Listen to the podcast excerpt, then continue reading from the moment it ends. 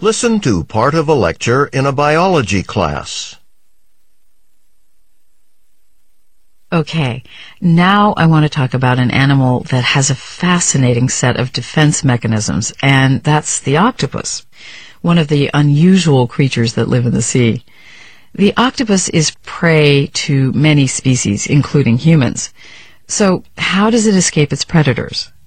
Well, let me back up here a second. Anyone ever hear of uh, Proteus? Proteus was a god in Greek mythology who could change form. He could make himself look like a lion or a stone or a tree, anything he wanted, and he could go through a whole series of changes very quickly. Well, the octopus is the real world version of Proteus. Just like Proteus, the octopus can go through all kinds of incredible transformations, and it does this in three ways. By changing color, by changing its texture and by changing its size and shape. For me, the most fascinating transformation is when it changes its color. It's a normal skin color. The one it generally presents is um, either red or brown, or even gray, and it's speckled with dark spots. But when it wants to blend in with its environment to hide from its enemies, it can take on the color of its immediate surroundings the ocean floor, a rock, a piece of coral, whatever. Uh, Charles? Do we know how that works? I mean, how they change colors? Well, we know that the reaction that takes place is not chemical in nature. The color changes are executed by two different kinds of cells in the octopus's skin mainly by color cells on the skin's surface called chromatophores. Chromatophores consist of tiny sacs filled with colored dye.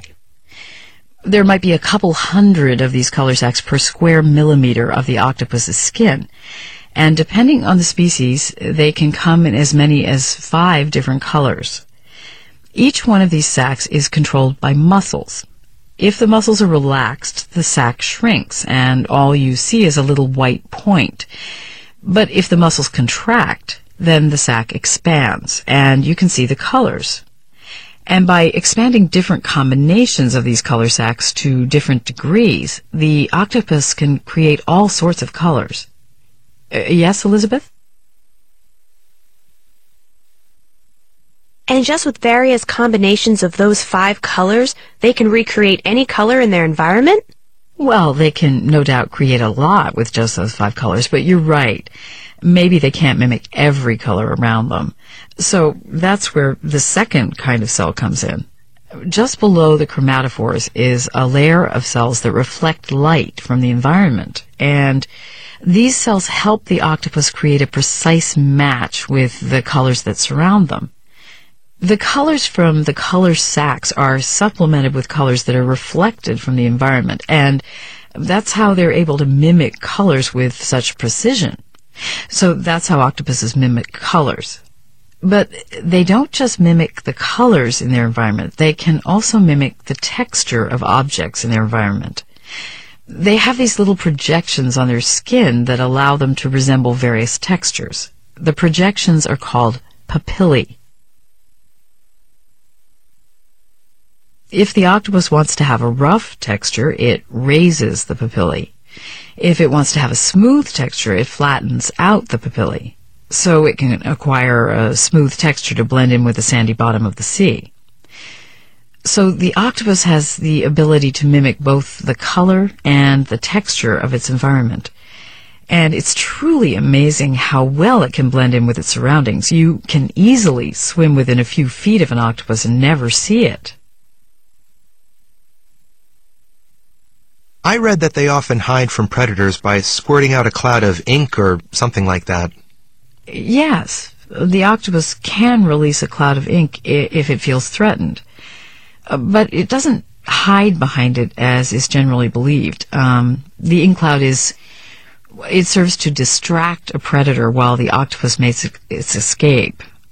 Um, now, there's a third way that octopuses can transform themselves to blend in with or mimic their environment, and that's by changing their shape and size. well, at least their apparent size.